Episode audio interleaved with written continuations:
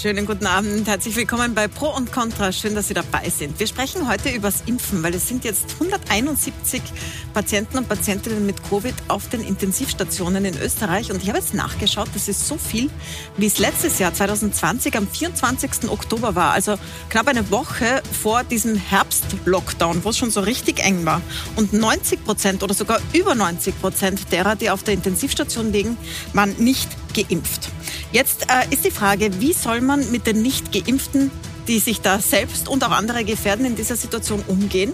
Soll man sie, wie die Regierung jetzt vorschlägt, durch die 1G-Regelung ausschließen, also ein Lockout für Ungeimpfte?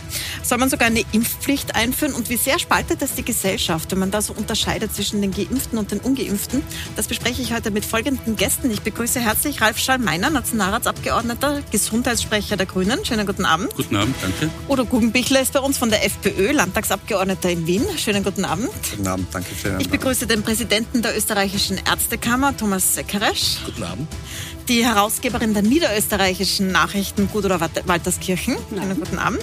Und den Simulationsforscher Niki Popper von der TU Wien, der uns aufgerüttelt hat vor ein paar Tagen mit einer neuen Berechnung, die jetzt rausgekommen sind. Und Sie sagen, Herr Popper, wir brauchen eine Million mehr Geimpfte. Habe ich das richtig verstanden? Naja, ob das so aufrüttelt war, weiß ich nicht, weil ich glaube, dass wir mehr Geimpfte brauchen. Das haben wir eh schon gewusst. Naja, aber Millionen ist jetzt ähm, nicht so ähm, wenig. Naja, was wir getan haben, ist mit den Kolleginnen und Kollegen in den Modellen eben geschaut und das, das ist das, was wir beitragen können.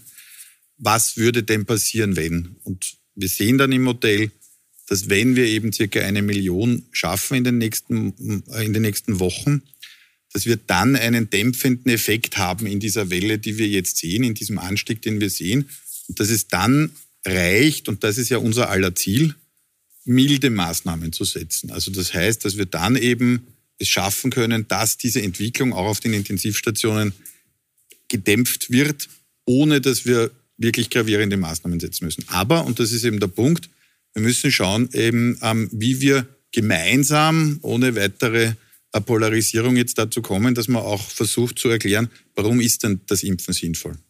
Schauen wir uns mal kurz die Zahlen an. Das sind die Covid-Impfungen pro Tag. Ich blende Ihnen das kurz in einer Grafik ein. Da sieht man, dass das im, am 2. Juni waren das noch 143.939 Erststiche. Also, na, Zweitstiche sogar. Also richtig viel. Und jetzt sind es nur mehr 6.359. Das ist die Zahl von gestern. Also es ist rasant hinuntergegangen. Ähm, Herr Guggenbichler, Ihre Partei ist jetzt nicht, macht nicht was, das, was der Herr Popper fordert, nämlich zum Impfen auffordert. Warum gehen denn die Leute nicht impfen und warum fordern Sie nicht dazu auf? Na, ich glaube, wir so? haben ein Multiorganversagen der Bundesregierung und auch der Wiener Stadtregierung. Weil was machen sie seit eineinhalb Jahren? Sie erzeugen Panik, sie erzeugen Angst und damit kann man Bürger nicht überzeugen. Wir sind jetzt bei 61 oder 62 Prozent Durchimpfungsrate. Und warum gehen die Leute auch nicht zur Impfung? Weil sie dieser Bundesregierung nichts mehr glauben und teilweise auch den Experten nichts mehr glauben. Es wurde uns eineinhalb Jahre irrsinnig viel erzählt. Es wurde erzählt, dass Licht am Ende des Tunnels ist, die Pandemie ist vorbei. Dann hat es wieder diese berühmten Worte, die nächsten zwei Wochen sind ausschlaggebend. Das haben wir, glaube ich, 20 Mal gehört. Und ich verstehe, ich verstehe jeden ich Bürger, glaube, der sagt... würden Sie jetzt auch hören, ehrlich gesagt, wenn es der Minister noch wäre. Wahrscheinlich würde er sagen, ja, aber das ist halt auch, auch ein, ein Zeichen von Planlosigkeit. Und diese Bundesregierung hat uns planlos durch diese Pandemie geführt und leider Gottes auch nicht die Wahrheit gesagt. Und deswegen vertraut ihnen die Bevölkerung auch nicht mehr. Herr Schameiner, ich gebe Ihnen das mal weiter. Also Sie sind jetzt nicht in der Regierung, sondern im Parlament, aber von der Regierungspartei, die den Gesundheitsminister stellt. Also ich kann dieser Kritik so nichts abgewinnen, verständlicherweise. Äh, insbesondere reden wir über das Impfen, reden wir darüber, mit wie viel Fake News, mit wie viel Falschinformationen momentan eben, äh, die da eben auch herumgeistern. Wer heute in der Früh äh, beispielsweise Ö1 gehört hat, das Morgenjournal und da eben auch gehört hat, diese, diese Urban Legend, wenn es so möchte, äh, von der Unfruchtbarkeit, also von der unfruchtbar machenden Impfung, dann wissen wir, mit was wir momentan zu kämpfen haben. Und ich finde es halt einfach schade, wenn eine Partei eben in diesem Fall Ihre Partei äh, daneben hergeht und eben nicht mithilft, diese Urban Legends, diese falschen Behauptungen zu widerlegen, sondern auch ganz bewusst eben sich dann auch in eine Reihe mit diesen Leuten stellt, die so etwas auch zum Teil verbreiten. Äh, ich finde das einfach schade, weil das eben auch unverantwortlich ist. Und wir sehen das in meinem Bundesland, in meinem Heimatbundesland in Oberösterreich gerade sehr gut. Dort, wo ich herkomme, aus Wels, wir hatten jetzt zwei Wochen lang die höchsten Inzidenzen in Österreich, weil eben der FPÖ-Bürgermeister auch nicht bereit war, dort eben wirklich einzugreifen und etwas zu tun. Ich finde das schade, weil ich glaube, wir könnten das schaffen, wenn wir da eben gemeinsam äh, an einen Strang ziehen und eben auch wirklich gemeinsam aufklären, gemeinsam informieren und die Leute dazu motivieren, ja, das dass man eben zur Impfung zugeht. Was ist daran problematisch? Täglich von der Bundesregierung Fake News ja ausgegeben werden. Und Sie wissen ganz genau, was der Bundeskanzler Kurz gesagt hat. Er hat gesagt, die Pandemie ist vorbei, Licht am Ende des Tunnels, die nächsten zwei Wochen sind ausschlaggebend. Hier wird alle zwei Wochen was anderes gesagt. Sie haben auch ja, also Plan. Ich glaube, der, der Minister schon, hat die letzten, die letzten Wochen nichts anderes gesagt, als sich hinzustellen und zu sagen, liebe Leute, bitte gehen wir impfen. Mit der Impfung haben wir die Chance, aus dieser ganzen Sache herauszukommen. Und dass die Impfung wirkt, das sehen wir. Das sehen wir auch an internationalen Beispielen. Warum kann Dänemark Ihre Partei hat jetzt gerade erst vor kurzem gejubelt und hat gesagt, die Dänen öffnen, ja, die Dänen lassen eben ihre ganzen eben Maßnahmen fallen oder peu à peu fallen. Ja. Warum? Ja, wenn ich dort eine Durchimpfungsrate von mehr als 80 Prozent habe, so wie es aktuell der Fall ist, dann geht das. Ja. Das ist das Ziel. Ja. Das Aber ist auch glaub, das Ziel hier für Österreich. Ich glaube, also aus wissenschaftlicher Sicht würde ich beiden recht geben. Jeweils mit der Kritik am anderen. Ich frage mich nur, was wir jetzt gerade davon haben. Also mhm ich habe auch vieles, wo ich mir denke, was ist alles schiefgelaufen in den letzten zwei Monaten und ich bin völlig bei Ihnen, dass eine Klarheit fehlt, weil Impfen ist evident besser wie nicht impfen. Das ist keine demokratiepolitische Diskussion, sondern das ist Evidenz. Die kommt nicht von uns, sondern die kommt aus der Medizin und wir übernehmen sie. Ich glaube, was wir brauchen, ist Klarheit in drei Bereichen. Klarheit in den Daten, da sind wir uns, glaube ich, alle einig. Wir brauchen Klarheit in der Kommunikation. Da hat es jetzt in den letzten Wochen ein bisschen Verbesserungspotenzial gegeben und wir brauchen klare Entscheidungen. Das heißt, ich glaube, was wir uns erwarten, ist, dass wir jetzt einmal wissen, welche der vielen G-Varianten gilt. Und diese drei Bereiche in Klarheit, da glaube ich, können wir nochmal drüber diskutieren. Das wäre jetzt total wichtig, weil ich als Bürger möchte wissen, wie geht es jetzt weiter. Schauen wir uns mal kurz an, wie es ausschaut auf den, in den Krankenhäusern. Ich spiele Ihnen kurz ein, den Leiter der Intensivmedizin am AKH, am größten Krankenhaus Österreichs. Der sagt, da ist kein Bett mehr frei. Hören Sie sich das an, Herr Staudinger ist das zum ersten Mal in der Situation, wo wir mit Stand heute kein einziges freies Bett mehr im Haus hatten und auch in ganz Wien waren die Betten schon äh, extrem knapp. Ähm, man muss sagen, bei noch äh, aufrechterhaltener voller Routinekapazität bei allen äh, Operationen, äh, die geplant waren, die auch durchgeführt wurden, aber, aber mit dem morgigen Tag erwarte ich mir schon, dass das nicht mehr in diesem Umfang möglich sein wird. Das hat er gestern gesagt und heute war es bereits soweit. Es sind schon Operationen verschoben worden, also solche, wo es jetzt nicht tragisch ist, aber für die Betroffenen dann doch, also Hüftoperationen, mhm. Nasenscheidewand, solche Dinge. Frau Walterskirchen, warum lassen sich die Leute trotzdem nicht impfen, wenn sie sowas hören und wissen, das sind Ungeimpfte, die da auf der Intensivstation liegen? Ja, ich möchte gleich, äh, was der Herr äh, Bremar gesagt hat, äh, was ergänzen. Eigentlich sollte ja gar nicht ich hier sitzen, sondern, ich sage jetzt in aller Bescheidenheit, ja, sondern eigentlich sollte hier ja äh, jemand sitzen, der quasi an der Front arbeitet. Also ich habe in den letzten Wochen und Monaten, äh, das gehört ja auch zu meinem Beruf als Journalistin, dass ich mich nicht nur auf Aussendungen verlasse der Bundesregierung oder auch, äh, seid mal nicht böse, auch nicht von der Ärztekammer oder von der Pharmaindustrie, sondern ich habe wirklich mit sehr, sehr vielen Primarärzten, mit äh, vor allem aber mit äh, Intensivmedizinern, mit praktischen Ärzten, mit niedergelassenen Ärzten, äh, mit Impfärzten gesprochen, äh, mit Krankenhauspersonal. Und ich habe hier sehr ein für mich verstörendes Bild gewonnen. Erstens einmal, was mich am meisten verstört hat, ist, dass all diesen gemein war, sie wollen es keinesfalls in der Öffentlichkeit mit ihrem quasi mit ihrem Namen machen. Also alles, was irgendwie an Sorge kam im Hinblick auf seltsame neue Krankheitsphänomene von Geimpften oder eben äh, zum Beispiel eine Intensivmedizinerin aus Graz, die mir gesagt hat, das war letzte Woche, also ähm, Sie haben keinen einzigen Ungeimpften auf Ihrer Station. Sie konnte nur für Ihre Station rein, sondern Sie hatten lauter Geimpfte. Ältere Personen, die offensichtlich der Impfschutz nicht mehr gewirkt hat. Äh, Menschen, die ein bis drei, vier Wochen nach der Impfung mit irgendwelchen seltsamen Phänomenen eingeliefert waren. Das war für mich sehr erschreckend, weil ich habe ja auch immer nur das gehört, ja, das sind die Ungeimpften. Sie, das Moment, ist jetzt ein Hörensagen. Also ich meine, das, ist eine, das ist ganz klar wieder die Strategie so, einer Verunsicherung. Nein, das ist keine Verunsicherung, sondern Na, so doch, wie Sie es dem Herr Professor glauben, äh, glaube ich natürlich, was hat ein, ein Intensivmediziner davon, wenn er riskiert? Er riskiert ja was, der hat ja nichts davon, wenn er mir eine, eine Geschichte erzählt. Sie meinen, die Impfung schadet Nein, dem ich bin noch nicht ganz fertig. Und die Kranken Nein. sind alle geimpft und Nein, deshalb sind sie im Ich sage nur ein Beispiel, dass diese Person, ja, ich sage nur von diesem einen Fall, den habe ich von einer zweiten Person bestätigt bekommen übrigens, die auch dort arbeitet, äh, dass diese äh, Mitarbeiter, diese Leute, die an der Front arbeiten, sollten Gehör finden. Und ich frage dann, warum sagt sie das nicht öffentlich? Ja, was ist das Problem? Es wäre doch interessant, äh, unterschiedlichste Zugänge aus der Impfpraxis äh, zu haben, was die, was die da alles so sehen und erleben. Und wie gesagt, das sind ja keine Gegner, sondern das sind ja natürlich, äh, die sehen ja auch die Vorteile. Die haben ja genug Corona-Intensivpatienten gesehen. Ich diskutiere Na, jede zweite Woche mit den Kolleginnen ja, und Kollegen aus Niederösterreich, die auf der Intensivstation sind. Darf ich noch fertig reden? Und das unter vier also, und Augen sagen. Alle, Aber für das fertig, Frau Walterskirchen, das war schon recht lange. Ich glaube, Ihr ja, Punkt ja. ist durchgekommen. Mein Punkt ist der, dass die sagen, wir haben Angst, weil erstens einmal, sie dürfen nicht sagen. Weil wenn einer, wenn einer mit einem Narrativ an die Öffentlichkeit tritt, äh, das nicht äh, dem entspricht, was es sein sollte, dann hat er Angst, dass er gekündigt wird. Das haben wir auch in Schwarzach gesehen. Und das Zweite ist, die niedergelassenen Ärzte fürchten wirklich, und da muss ich Sie fragen, Herr, Professor, äh, Herr Präsident, das wundert mich nämlich, äh, die haben Angst vor der Ärztekammer. Und ich dachte immer, die Ärztekammer ist die Standesvertretung. Das hat mich sehr überrascht, Gut, danke, dass die Frau die Praxis zudrehen. Also das an, würde ich gerne wissen, sagt. was da auf sich hat. Ich weiß nicht, wer Angst vor der Ärztekammer hat, aber viele, was schon stimmt viele. ist, dass Ärzte sich an die medizinische Schule halten müssen und wenn Ärzte äh, Schaden anrichten, dass man dem nachgeht. Aber ich denke, dass das auch in ihrem Sinn sein muss.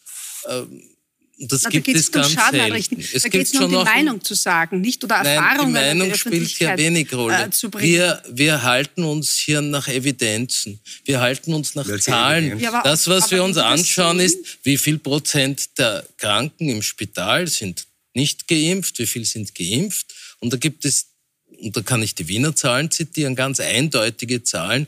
Die überwiegende Mehrheit, mehr als 90 Prozent der Kranken und Schwerkranken, sind nicht geimpft. Das heißt, die Impfung wirkt und die hat man nicht ausprobiert nur in Niederösterreich, mhm. sondern milliardenfach weltweit.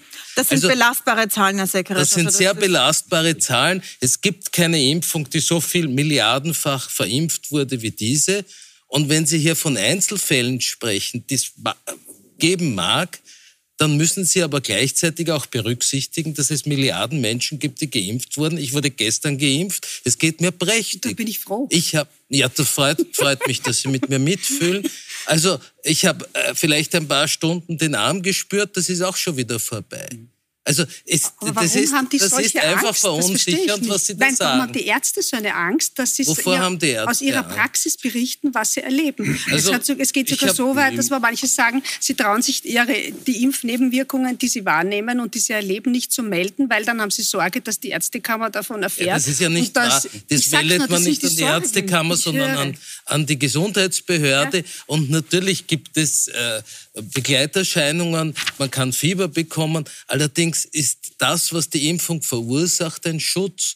Und in den wenigen Fällen, wo es äh, zu nachteiligen Wirkungen kommt, wie Fieber oder Kopfschmerzen, vergeht das nach wenigen Tagen. Und Sie müssen das ja, in Relation das, setzen. Das Jetzt, bitte lassen Sie mich auch ausreden. Ja, ja. Sie müssen das in Relation setzen, schon mit der Krankheit. Und die Krankheit ist nicht lustig. Sie haben in 10 Prozent der Fälle Long-Covid, wo die Leute lange Zeit sehr leiden darunter. Sie haben auch junge Menschen, die schwerst krank werden. Im AKH wurden 20 Menschen Lungen transplantiert. Das waren vorher gesunde Menschen Menschen, weil sonst bekommt man keine Lunge und der jüngste Patient war 30 Jahre alt. Also ich war ziemlich geschockt, wie ich das gehört habe. Und ich, also ich mag diese Pandemie nicht mehr und möchte, dass es bald vorbeigeht. Ja, und die einzige Möglichkeit Austausch. ist die ja. Impfung. Über, ich danke Ihnen für diesen Austausch. Das sind Argumente, die man oft hört. Antworten äh, Danke sehr. Ich würde gerne weitergehen zur Frage, wie man damit umgeht. Ich nehme jetzt mal diese Zahl, über 90 Prozent der Intensivpatienten sind ungeimpft. Ähm, und äh, die Zahl steigt sehr stark. Also am 8. August waren es noch 40, jetzt sind es über 170. Jetzt gibt es äh, den Vorschlag der Bundesregierung, die Ungeimpften aus gewissen Bereichen auszusparen. Also kein Lockdown für alle, sondern ein Lockout sozusagen für die Ungeimpften. Mal für die Nachtgastronomie ist es auf jeden Fall angedacht, auch für Veranstaltungen, eventuell für Après-Ski und vielleicht noch viel mehr. Herr Guggenbichler, ähm, ähm, warum soll man die nicht schützen, wenn das die sind, die sich anstecken? Also warum sollten alle daheim bleiben? Warum sind Sie dagegen, dass die Ungeimpften nicht an Orte gehen, wo sie sich anstecken können. Wenn Sie mir erlauben, würde ich noch gern zum vorigen Thema einen Satz sagen, nämlich wir haben okay. über Zahlen gesprochen und der Kollege vom AKH hat gesagt, es gibt ab morgen, ab heute kein Intensivbett mehr. Ich habe mir die Zahlen geholt. Wir haben heute 57 Intensivpatienten in Wien. Von, äh, da variieren die Zahlen, 489 Intensivbetten. Das ist die Zahl vom KV bzw. vom mhm. Wiener Gesundheitsverband. Das Gesundheitsministerium sagt, wir haben 669 Betten. Das heißt, wir sind bei 10 bis fünf Prozent der Auslastung. Wir hatten damals, wie uns angekündigt wurde, die Intensivstationen sind überlastet. Da haben wir eine Anfrage an den Stadtrat Hacker gemacht. Das heißt, in der höchsten Zeit waren es 76,75 Prozent der Intensivbetten die vorgehalten wurden, ausgelastet und 34 Prozent der Gesamtintensivbetten. Das sind Fakten, die uns der Stadtrat gesagt hat. Aber und der weitere Faktum ist... Ja, das, das müssen wir jetzt doch noch aufklären. Ja, aber da fliegen jetzt so viele Zahlen herum. Ich hab's da. Ähm, ja. das glaube ich Ihnen, aber das nützt jetzt im Fernsehen nicht viel, ja, aber weil man kann es nicht nachvollziehen. also damals, Sie sagen, es stimmt nicht, dass die Intensivstationen ausgelastet sind? Nein, der Stadtrat Hacker sagt, es stimmt nicht. Das hat er uns beantwortet in der Anfragebeantwortung. Intensivstationen sind ohne solche ausgelastet. Wir haben ja nicht so viel leere Betten. Und das, was Sie hier ansprechen, das sind ist der Prozentsatz an Intensivbetten mit Patienten, die an Covid leiden. Das hat auch der Kollege gesagt. Der Rest wird Nein, laufend gebraucht für, wir haben Herzinfarkte, wir haben ja, Unfälle, wir, wir, haben schwere Operationen, wo man auf die Intensivstation muss. Aber Unter normalen Umständen haben sie die Intensivstationen ausgelastet. Und was man jetzt macht, ist, man sagt, Operationen ab, verschiebt die, damit man Platz für Covid-Patienten hat. Aber glauben Sie uns, dass der Herr Stadtrat uns die Zahlen Der Stadtrat hat Ihnen die richtigen Zahlen gesagt, aber Sie haben sie falsch interpretiert. Nein, aber Nein ich glaube, ganz wichtig hier. zu verstehen ist, dass diese Auslastung, mögen es 74 Prozent gewesen sein, hat ähm, damit zu tun, und das muss man erklären, das ist vielleicht auch irreführend gewesen, was eingeblendet wurde. Der Mediziner sorgt sich um seine Intensivstationen. Warum? Die sind jetzt voll. Ja. Sehr wenig noch mit Covid. Sehr viel, weil normalerweise ist eine Intensivstation zu 95, 97 Prozent ausgelastet, weil sonst würde der Rechnungshof sagen, so nicht. Dass die damals nur mit 74, irgendwas, was auch immer Sie sagen, am ausgelastet Höchststand. war. Ja, am Höchststand hat damit zu tun, dass extrem viel normale Eingriffe nicht gemacht wurden, dass Krebspatientinnen nach Hause geschickt wurden. Auch wenn wir beitragen können, weil wir prospektiv eben sehen, dass eine Überlastung droht. Und deshalb ist das nicht bei uns passiert, was in Italien passiert ist, nämlich dass es 105 Prozent waren. Aber können Sie mir dann erklären, warum wir dann keine Intensivbetten aufgebaut haben in 18 Monaten? Das kann ich Ihnen sagen. Es geht nicht, die Betten hätten wir. Und das, was man auch gemacht hat, ist, man hat Aufwachräume umfunktioniert. Das geht schon wir haben nur nicht ausreichend ausgebildetes Personal. Diese richtig, Intensivstationen sind hochtechnisch und die Ausbildung dauert wirklich lange. Und die zwei Jahre hätten auch nicht gereicht, um hier Personal zu vermehren. Sie wissen Herr Meiner, Sie dürfen noch einen Satz dazu sagen, dann möchte ja, ich weil, zu weil, kommen. Weil ich, einfach, weil ich es einfach jetzt nach bald 20 oder über 20 Monaten Pandemie eigentlich nicht mehr verstehe, dass wir diese Diskussion, wie Sie es jetzt gerade wieder angestoßen haben, überhaupt führen. Weil diese Fragen wurden x-mal, nein, diese Fragen wurden x-mal in der Vergangenheit auch beantwortet, eh, wenn es darum geht, äh, die Ausbildung eben beispielsweise von, von Intensivpflegerinnen und Pflegern, ja, dass das eben eine aufbauende Ausbildung ist, dass es eben nicht um die Betten alleine geht, sondern eben auch um das Personal, um dieses wichtige, gut ausgebildete Personal geht, dass man das eben nicht so äh, bestellt schon, und sich eben herholt. Das sind alles Fakten, die Sie eben offensichtlich immer noch negieren. Und dass es eben auch darum geht, dass eben diese Intensivkapazitäten eben am Anschlag sind. Und wenn Sie sich einmal, und deswegen gehe ich da, werde ich da auch so emotional, wenn Sie sich einmal unterhalten mit Ärztinnen und Ärzten, vor allem mit dem Pflegepersonal in diesen Intensivstationen, wie es denen im Frühjahr letztes Jahr gegangen ist, wie es denen im Herbst letzten Jahres gegangen ist, dann hör, würden Sie aufhören, so mit Zahlen herumzudreschen, die einfach keinen Bezug zur Realität haben. Weil die waren wirklich mit dem Rücken zur Wand. Das waren Leute, die haben wirklich nicht mehr gewusst, wie sie einer geschirrt. Ja. Ich unterbreche diese also Diskussion also jetzt, weil sie wirklich schon oft geführt worden ja. ist und möchte jetzt zu 1G kommen. Jetzt äh, gebe ich der Frau Walterskirchen ja. statt Ihnen das Wort, Herr Gungwichler. Ähm, diese Idee, die Ungeimpften auszusperren sozusagen, damit sie sich nicht anstecken und somit das Gesundheitssystem nicht überlasten. Das heißt, sie dürfen nicht in den Nachtgastro, nicht in Veranstaltungen, Abriski und vielleicht auch noch mehr. Was, äh, was halten Sie davon, Frau Walterskirchen? Schützt man die da vor sich selbst, die sich nicht impfen lassen? Also ich spreche jetzt einmal als Historikerin ganz kurz. Ja, äh, also als ich das gehört habe und vor allem diesen, diesen äh, Ansatz, nicht, äh, die dürfen nicht mehr teilnehmen, sondern man schützt sie, verzeihen Sie mir, aber es hat mich ein bisschen an den Begriff Schutz, äh, wie ich sagen, schutzhaft oder so, das ist jetzt ein bisschen überzeichnet, ja, erinnert. Also ich denke mal, da muss man dann schon ehrlich sein, weil wenn ich mich schützen will, dann muss das schon eine freiwillige Aktion sein. Ich kann da niemanden dazu zwingen, du musst jetzt zu Hause bleiben, weil ich muss dich jetzt dazu zwingen, dass du dich schützt. Ich verstehe im Prinzip, dass die Regierung äh, Natürlich äh, aufgrund auch dessen, dass wir wieder Fahrt aufnehmen in der Pandemie, dass auch die Impfstoffe teilweise schlechter wirken, als sie noch vor einem halben Jahr gewirkt haben, äh, irgendwas tun muss. Ist ja verständlich. Nur ich verstehe ehrlich gesagt von der Logik nicht, äh, was diese 1G-Regelungen bringen soll, vor allem wenn es nur heißt, nur Impfung ohne andere Maßnahmen. Das heißt, ohne Testen, ohne irgendwas. Ich sage Ihnen ein kleines Beispiel. In meinem engsten Umfeld junge Herren, 18-Jährige, haben sich impfen lassen, weil sie wollten endlich in die Disco gehen und sich das lästige Impfen, äh, Testen ersparen. Ja, es ist ein, äh, ein weit verbreitetes Phänomen. Äh, dann war es endlich soweit. Ja, also sie hatten quasi ihren Freifahrtschein. Und was ist dann passiert? Ja, sie haben sich alle drei in der Disco, ich sage jetzt nicht den Namen, ja, eine prominente Disco in Wien, alle drei angesandelt und nicht nur das, sie haben dann noch einen weiteren Freund angesteckt, der auch doppelt geimpft war und der hat dann sogar auch Symptome entwickelt, alle, drei, äh, alle vier 18-Jährige. Das ist jetzt auch wieder nur ein Einzelbeispiel. Es soll aber nur zeigen, dass sich dann die Jugend in einer falschen Sicherheit wiegt, dann womöglich auch gegenüber Angehörigen äh, sich dann nicht mehr vorsichtig verhält. Das heißt, nur mit 1G allein. Das heißt, Sie wollen Impfung umtesten oder was? Nein, es wird kontraproduktiv sein, weil wir ja leider keine sterile Immunität haben. Wenn wir die hätten, wäre das super. Aber sie, wir haben sie nicht. Nee, aber was ist Ihre Alternative? Das, das Ungeimpfte in der Disco feiern? Nein, ich, Glauben Sie, dass das sicher meine ist? Meine Alternative ist, ich meine, in der Disco feiern, das ist sowieso irgendwie in den Zeiten ein bisschen schwierig, finde ich überhaupt. Ja, dann sperren wenn, Sie die Discos. Nein, das ist auch eine Möglichkeit. Nein, darf ich noch sagen? Die sind nicht sehr glücklich darüber. Wenn, wenn, wir sagen, wenn wir sagen, wir vertrauen auf das Testen, was wir ja jetzt tun, also sonst würden ja. wir es jetzt seit über einem Jahr praktizieren, dann ist das meiner Meinung nach, also vom Logischen her, ja, der einzige Zugang, dass wir in den Höhepunkten, und wir steuern wieder auf einen zu, weiterhin alle testen. Weil sonst, haben wir, sonst haben wir, ein Problem.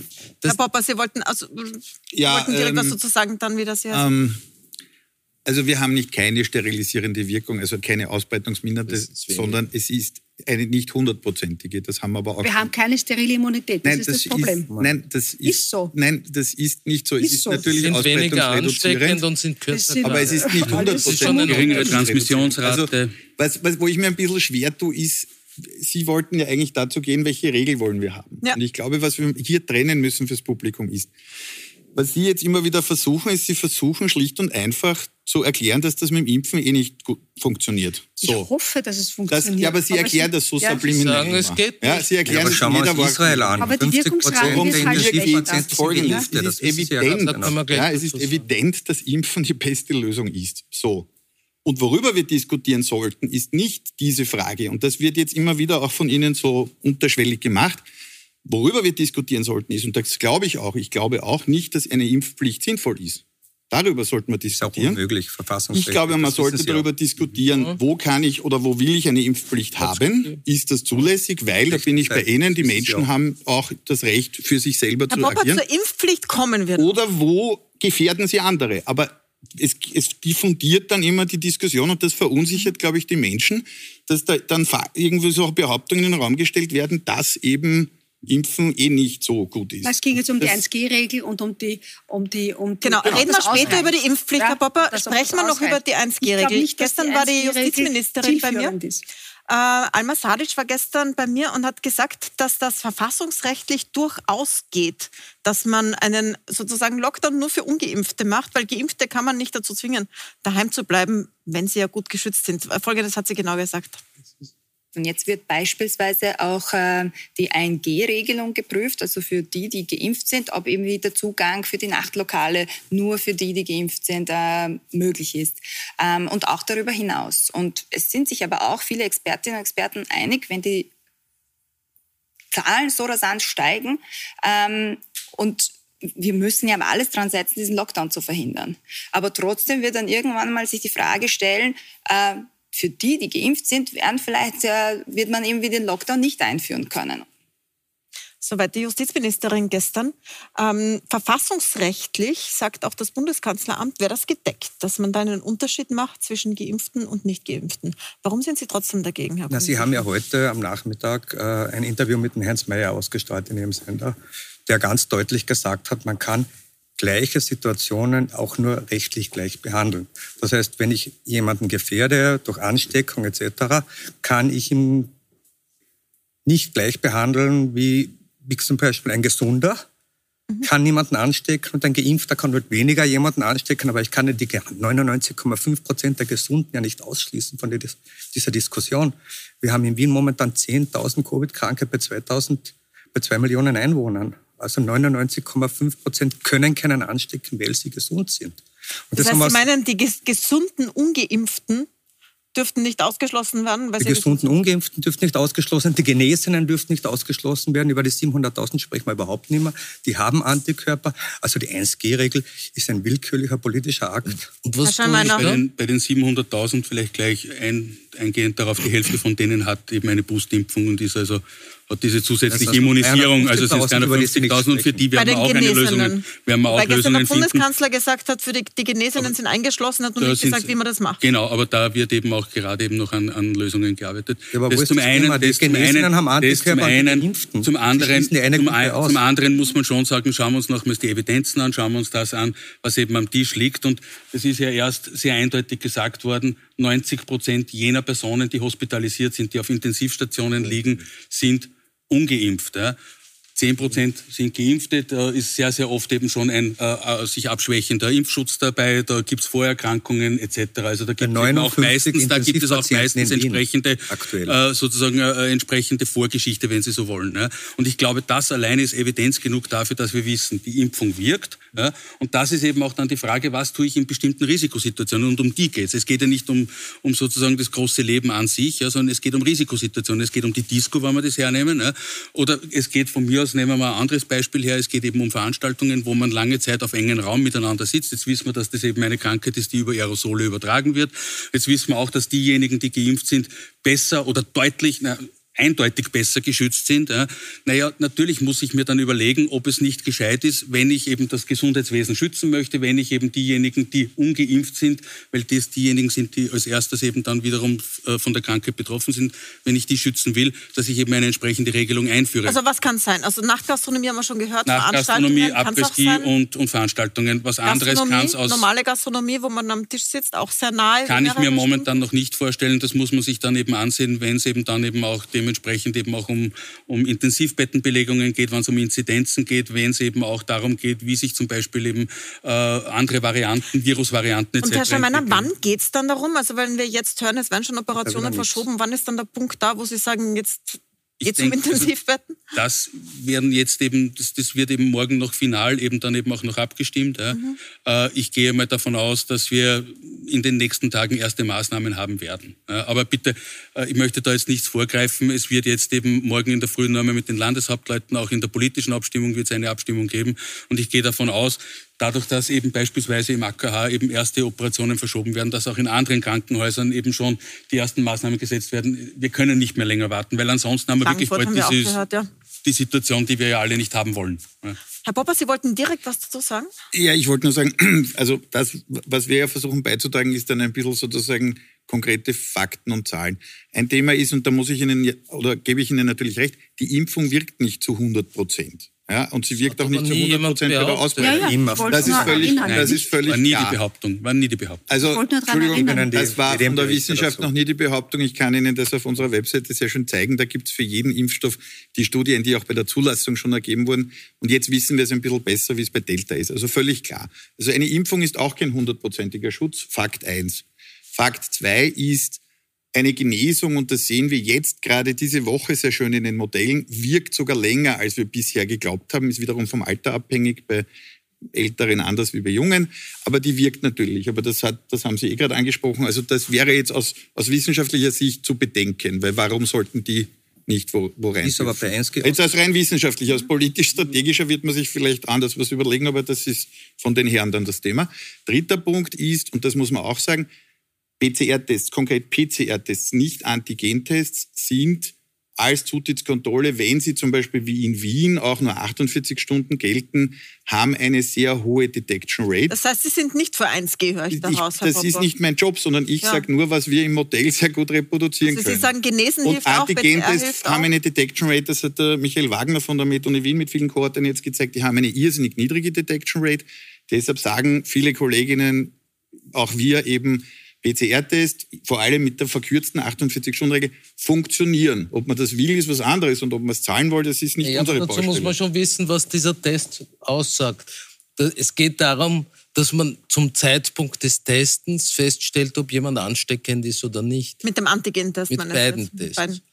Der Antigen-Test ist ein bisschen weniger empfindlich, hängt davon ab, welche Firma man naja, es gibt verschiedene Firmen und leider war das Ministerium nicht bereit, die, die, die besseren ja. Tests aufzulisten, ja. weil sie Angst gehabt haben. Richtig. Äh, der Antigen-Test hat den großen Vorteil, dass sie in zehn Minuten ein Ergebnis haben. Beim PCR-Test warten sie einen Tag und dann läuft potenziell jemand, der ansteckend ist, einen Tag herum und steckt alle um sich herum an. Mhm. Wir machen eine und kurze Pause. Deshalb muss man hier aufpassen. Ich halte es für sinnvoll, dass man die Gültigkeit verkürzt Mhm. Aber es sind Momentaufnahmen zum Zeitpunkt des Abstrichs. Wir machen eine kurze Pause und sprechen gleich noch darüber, wie schützt man die, die sich nicht impfen lassen können, aus medizinischen Gründen oder weil sie Kinder sind, weil alle unter zwölf sind ja einfach noch nicht dran. Da gibt es noch keinen Impfstoff. Und wie sieht es aus mit Impfpflichten? Es gibt ja auch schon Überlegungen, vielleicht nicht einer generellen Impfpflicht, aber zumindest in weiten Bereichen, wo man mit vulnerablen Gruppen zu tun hat. Darüber sprechen wir gleich. Bleiben Sie dran bei Pro und Contra.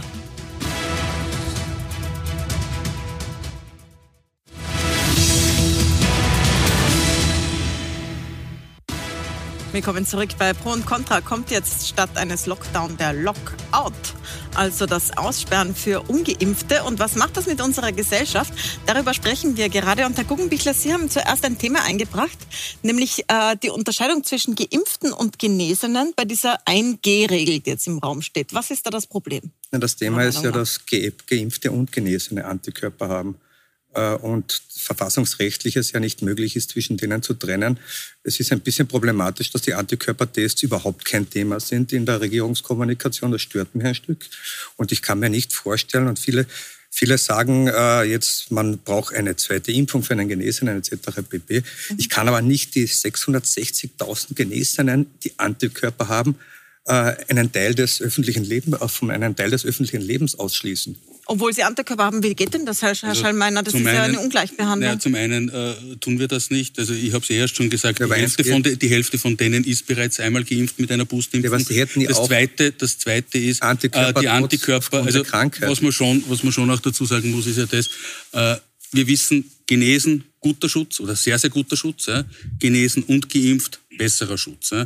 Vor allem dann, wenn eben beispielsweise die Genesung schon längere Zeit her ist beispielsweise mit der Wildvariante eben angesteckt, äh, gegen, äh, die, also gegen die aktuelle Delta-Variante dann deutlich weniger gut geschützt, also mit diesen natürlichen Antikörpern.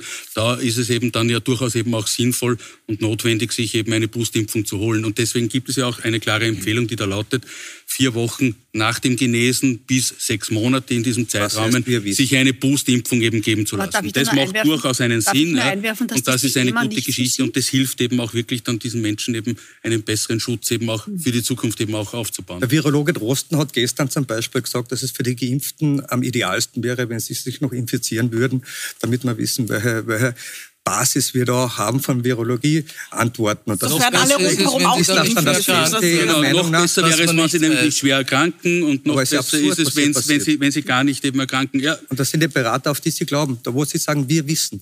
Herr Seckerisch, bitte.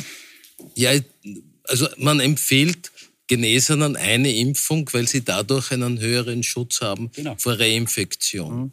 Das Virus verändert sich auch ein bisschen kann sich auch stark verändern. Hoffentlich kommt es nicht dazu. Aber Sie können trotzdem und nicht die Leute Geimpften empfiehlt man zwei Impfungen. Dann sind sie auch geschützt gegen die Delta-Variante. Und das sind sicherlich die Menschen, die sich weniger leicht anstecken als jemand, der ungeimpft ist. Aber was ich jetzt rausgehört habe bei Ihnen, Herr Schallmeiner, es, es wird etwas geben für ja, Genesene, die Antikörper haben. Ja, natürlich. Die es gibt ja auch jetzt schon etwas. Es gibt, Geimpfte, die Antikörper es haben. Es gibt ja auch jetzt schon etwas. Äh, es gibt aber eben auch eine klare Empfehlung, die da lautet, zwischen vier Wochen nach der Genesung und sechs Monaten in diesem Zeitrahmen. Das muss man sich auch anschauen. Das ist individuell. Heißt man soll sich impfen lassen. Man soll sich auf jeden Fall impfen rein. lassen in dieser Zeit. Ja. Wenn man sich nicht impfen lässt, darf man nicht rein. Nein, es wird, es wird auch eine Lösung geben für diesen Zeitraum, weil ich kann jetzt mhm. dann nicht sagen, da bin ich schon dabei, dass ich jetzt sage, dieses halbe Jahr oder dieses bis zu halben Jahr, äh, da brauche ich natürlich eine Lösung. Auch dafür wird es eine Lösung geben. Ja.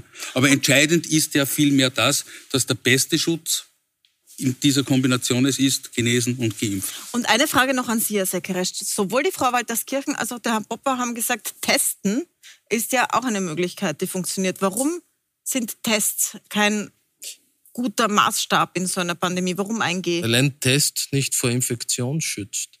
Ein Test identifiziert Infizierte hoffentlich. Das auch nur mit einer Verzögerung, wenn der PCR-Test einen Tag lang dauert. Und in der Zeit stellt man eine potenzielle Gefahr dar, wenn man angesteckt ist. Und man kann, indem man die, die Getesteten zum Beispiel nicht in die Disco lässt, das Risiko minimieren. Sie werden es, ich meine, Sie haben schon recht, wenn Sie die Disco zusperren, wird es dort keine Ansteckungen Na, geben. Das ist sicherlich eine Option, aber die wir ja haben. Aber, aber, aber, das worum, möchten wir ja nicht. Nein, nein, nein, nein worum geht es Das ist ja passiert. Wir haben ja in Ischgl gesehen, dass sich die Leute angesteckt ja, haben. Ja. Aber das wollte man ja dann verhindern, soweit ich das mitbekommen habe. Die ÖVP ist schuld, dass es Ansteckungen gegeben hat. Das finde ich jetzt lustig. Ja, war, aber war ich, also da muss ich eins dazu sagen. Ich glaube nicht, dass das Virus differenziert zwischen politischen Parteien und Anhängern verschiedener ja, politischer Das kommt mit dem Auto, das wissen wir. Das also das kommt, man steckt sich ja. an, wurscht, ja. was für Das war eine gute Frage noch, ob, warum wir die Grenzen nicht kontrolliert haben bei den Rückreisern. Aber, aber Frau Walter, Sie, wollten was, einwerfen. Sie wollten was einwerfen. Aber ich will das Risiko äh, reduzieren. Und das Risiko reduziere ich, wenn ich Leute in eine Disco oder in ein Lokal oder zum Après-Ski lasse, die ein nach Möglichkeit nicht ansteckend ja, aber sind. Eben, und das sind solche, die viele Antikörper haben. Aber da geht es jetzt, ich glaube, da verstehe ich jetzt was nicht. Geht es jetzt darum, dass äh, Leute, die sich nicht impfen lassen, für andere eine Gefahr sind? Weil das war jetzt immer das Thema, nicht? Ich gefährde den anderen und darum hat man auch in einer Diktion, die ich schon etwas überzogen gefunden habe, äh, immer noch äh, also quasi Unsolidarität und Verantwortungslosigkeit. Also, oder geht es darum, dass sich die selber nicht anstecken? Das heißt, man muss, man will sie dann eigentlich aber dazu, weil die Geimpften müssen sich ja nicht mehr fürchten, nicht? Also die sind ja geschützt. Nein, das heißt, man muss, es geht schon eher darum, dass jemand, der nicht geimpft nicht ist, sich leichter anstecken Und das heißt, ich aber die Argumentation wechselt aber damit, Entschuldigung, nein, wenn Sie alle zugleich sprechen, dann hört man Sie nicht. Ja. Herr Meine antworten Sie mal auf die Frage. Aber wenn das so ist, dann wieder, aber wenn das so ist, dann entmündige ich eigentlich die Bürger und sage, ihr dürft euch nicht mehr anstecken, ihr dürft dahingehend nicht mehr krank sein, ihr dürft sie selber nicht mehr entscheiden. Jeder darf sich anstecken. Aber das, was ich nicht möchte, ist, wenn ich einen Herzinfarkt habe, dass ich kein Bett bekomme, weil alle Betten voll sind mit Infizierten Infizierten und die Infizierten ja, aber die Zahlen geben ja, nicht her. Doch, oh ja, die Zahlen. Aber je mehr, je mehr Menschen sich anstecken, desto größer ist die Wahrscheinlichkeit, dass sie hospitalisiert werden müssen. Je mehr Hospitalisierungen, desto mehr Menschen auf den Intensivstationen. Das ist die ganz klare Logik der letzten 20 Monate. Das hat sich in den letzten 20 Monaten nicht geändert. Jetzt wissen wir, dass diejenigen, die ungeimpft sind, deutlich leichter eben hospitalisiert werden müssen und auf die Intensivstationen kommen und damit aber wiederum das Bett denjenigen ja. wegnehmen, die, wenn ich jetzt das Beispiel hernehme, den Herzinfarkt haben, die eben eine dringende Operation brauchen, die eine Therapie brauchen, was auch immer. Aber es ist, ja. aber es ist ja nicht nur das. Ich, ich wechsle jetzt, ich gehe zum nächsten Thema. Ich unterbreche jetzt, weil Sie sprechen wenig gleich. Es ist ja auch die Frage, wie man mit denen umgeht, die sich nicht impfen lassen ja. können. Also es gibt ja Leute, die können aus medizinischen Gründen nicht. Dazu zählen vielleicht auch psychische Gründe. Wenn jemand wahnsinnig Angst hat davor, mhm. dann kann er es eben auch nicht. Das ist vielleicht auch ein medizinischer Grund. Mhm. Ähm, und es gibt die Kinder, die unter Zwölfjährigen. Jetzt gibt es Leute, die arbeiten mit denen. Ähm, kann man für die, die mit denen arbeiten, so wie es jetzt viele fordern, eine Impfpflicht einfordern? Herr Seckerasch, Sie haben ja gesagt, so generelle Impfpflicht steht gerade nicht im Raum. Ich weiß nicht, ob irgendjemand in der Runde Die Politik möchte ist. das glaub, nicht. Möchte niemand. Aber es gibt Nein, natürlich ja Bereiche, wo ich eine Impfpflicht sehr wohl für richtig hielte. Zum Beispiel im Gesundheitsbereich. Das gibt es schon dass mhm. Dienstgeber, Spitäler, Pflegeheime bei der Aufnahme von Personal als Voraussetzung die Impfung äh, sehen. Das hat es aber schon vor Covid gegeben. Aber, mit aber Grippeimpfungen, mit Masernimpfungen. Warum? Weil man möchte verhindern, dass die Patienten, die möglicherweise immungeschwächt sind, Tumorpatienten, Chemotherapie bekommen, bei denen die Krankheiten viel schlimmer ausbrechen würden, dass die geschützt sind. Also es soll nicht jemand, der potenziell eine Infektion übertragen kann, mit vulnerablen Patienten zusammenkommen. Das halte ich auch für richtig. Soll das auch für die gelten, die jetzt Schule schon arbeiten oder nur für neue? Das gilt primär für neue, weil es dort leichter umsetzbar ist. Aber eigentlich Schule? sollte es auch für die gelten, die jetzt dort arbeiten. Da kann man sagen, du, du bist ungeimpft, du darfst nicht auf die Intensivstation oder auf die Tumorstation. Und in der Schule ist es nicht unähnlich, weil ein infizierter Lehrer natürlich seine ganze Klasse oder mehrere Klassen leicht anstecken kann, weil, wie wir wissen, wenn jemand stundenlang spricht, und infiziert ist, dann überträgt er die Krankheit sehr leicht. Das heißt, ich, ich würde ungeimpfte Lehrer eher fernhalten vom Sie spalten das schon Aber darf ich da was dazu Nein, sagen? überhaupt nicht. Ich schütze die Kinder vor Infektion oder ich schütze die Patienten vor Infektion. Darf ich da was dazu sagen? Weil ja. das ist ein, ein, ein, Argument, das ja absolut einleuchtend ist. Aber was mich wieder überrascht hat, ist, wir haben jetzt in Niederösterreich zwei Kindergärten, die schließen mussten, weil sie von den Pädagoginnen, weil die Kinder von den Pädagoginnen angesteckt wurden. Die haben ja. sie natürlich jetzt nicht erkrankt, ja, sondern aber positiv. Die Eltern sind zornig, weil sie jetzt in Quarantäne müssen. Aber die Pädagoginnen waren beide doppelt geimpft. Ja. Aber ja, im Kindergarten tragen sie, naja, weil sie sagen, sie, wenn, sie nicht, das, ja. wenn sie nicht geimpft sind. Bei Ihnen stecken sich alle Geimpften an. Nein, In der Wirklichkeit so. ist es Gott sei Dank nicht so. so. Es ist so. Sie, sie, haben diese Fälle irgendwie gesammelt in Ihrer Zeitung. Nicht, warum. Aber in, der, in der Realität stecken sich Geimpfte viel weniger an als Ja, aber es ist keine Garantie. Aber ich glaube, Moment, gleich, aber Herr Guggenblich, jetzt Sie haben jetzt so eingeworfen und da würde ich gerne nachfragen, Sie haben eingeworfen, da spaltet man die Gesellschaft. Jetzt sagt der Herr Seckerisch, da geht es darum, die Gesundheit von Kindern zu schützen. Da kann ja niemand dagegen sein. Nein, was erleben wir seit eineinhalb Jahren? Am Anfang waren die, die, die Nicht-Maskenträger die Menschengefährder. Jetzt sind die, die Ungeimpften äh, unsolidarisch in der Gesellschaft. Und wenn man sich das anschaut, und allein gestern haben wir es erlebt, dieser Bundesregierung geht es nicht um die Bekämpfung der Pandemie, sondern es geht ihnen um den billigen medialen Punkt. Und der Kanzler Kurz hat gestern zum Beispiel, kurz vor seinem Sommergespräch, hat er den Fünf-Punkte-Plan an die Medien hinausgespielt, damit er dort ein gutes ein Sunnyboy spielen kann und damit er dort sagen kann, was Sache ist. Hat die Bundesländer auslassen, hat den Regierungspartner auslassen. Sie werden auch keine große Freiheit haben wahrscheinlich damit.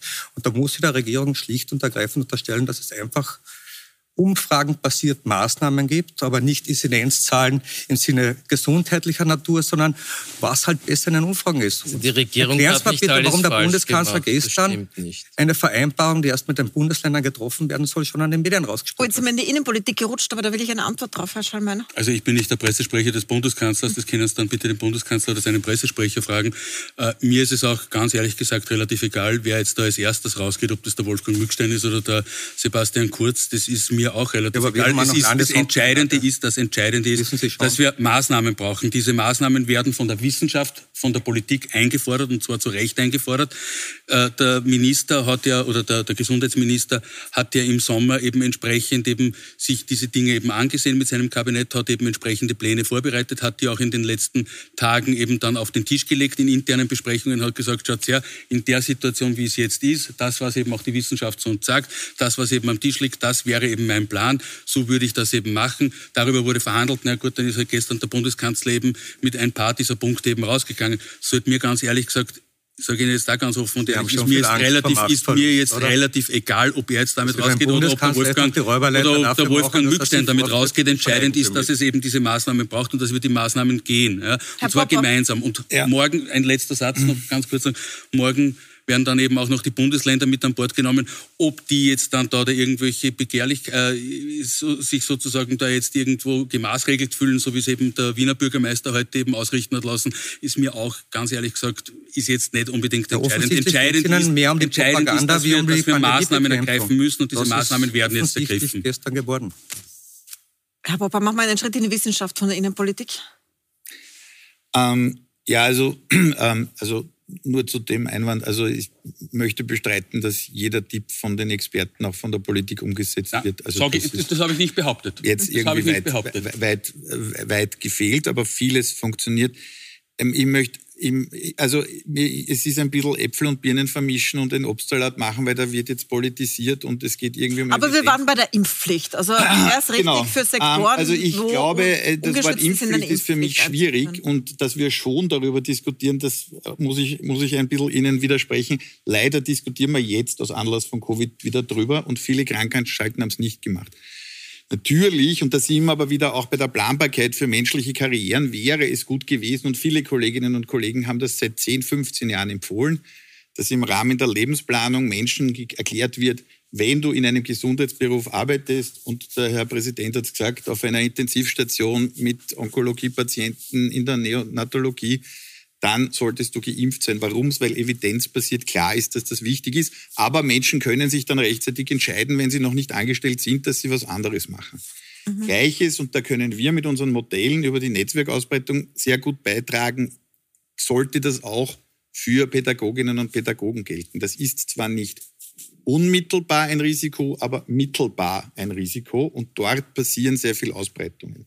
So, also das heißt, es ist jetzt eine blöde Situation, weil jetzt nachträglich Menschen das zu erklären, ist wahrscheinlich auch juristischer Problem. Das hätten wir lösen können. Ja, und das ist nicht so, dass das die Expertinnen und Experten, und da gibt es viele Gremien in Österreich, die das auch gesagt haben, mhm. das hätten wir machen sollen. Wir sollten es jetzt machen und da sollte es auch vielleicht Einigkeit geben von, von verschiedenen politischen Parteien. Ich glaube, was noch wichtig ist, ist, was vorhin diskutiert wurde, Geimpfte und Genesene, ja, die sind noch um einen Faktor drei besser geschützt.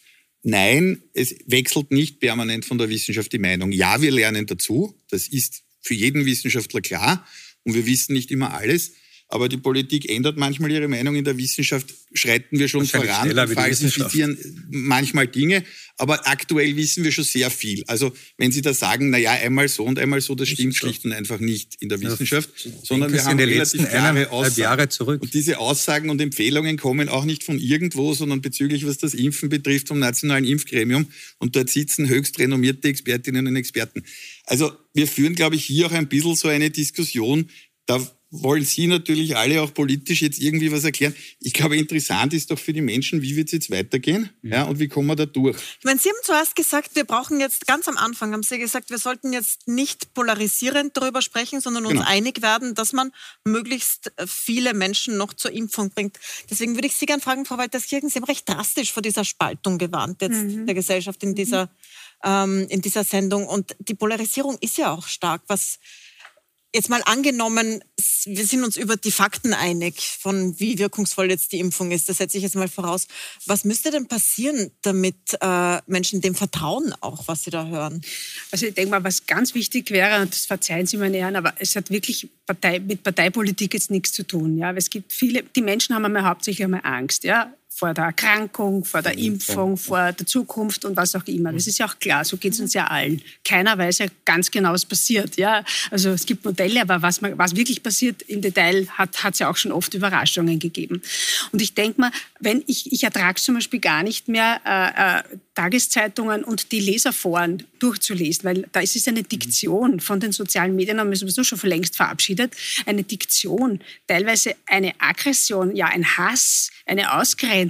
Es ist wahnsinnig polarisiert. Ja? Und ich fürchte halt schon, das hat eines Teils äh, auch die wirklich sehr, wie soll ich sagen, heftige Angstrhetorik der letzten Monate oder eineinhalb Jahre. Richtig. Auch wir Medien müssen uns da äh, äh, an, den, an den Haaren nehmen, weil wir sind natürlich gewohnt, dass wir Dinge zuspitzen, aber in dem Fall müssen wir eigentlich runterfahren, ja, also runter vom Gas, ja, wieder ein bisschen mehr Ruhe hineinbringen und Sachlichkeit. Und ich glaube, diese Dämonisierung in, was weiß ich, Leugner und was, ich meine, es geht einfach darum, dass jeder versucht, irgendwie möglichst gut durch diese Situation zu kommen, möglichst nicht krank zu werden, ob es jetzt äh, an was auch immer, ja, keinen Schaden zu nehmen, auch dass eine Umgebung keinen Schaden nimmt. Und wir müssen auch vor allem nach dieser Krise als Gesellschaft wieder weiter zusammenleben. Also es wär, ist doch nicht zielführend zu einer Krise, dass man jetzt die Leute gegeneinander hetzt oder dass wir jetzt alle gegenseitig die Köpfe einschlagen. Wer macht das? Na, es passiert. Es passiert wirklich. Also es ist wirklich schlimm. Ich kann Ihnen gerne, kann Ihnen gerne das umgekehrt das, ist, das, das, ist nicht, das ist jetzt nicht allein die Schuld der Regierung, sondern das ist jetzt eine Eigendynamik. Ja?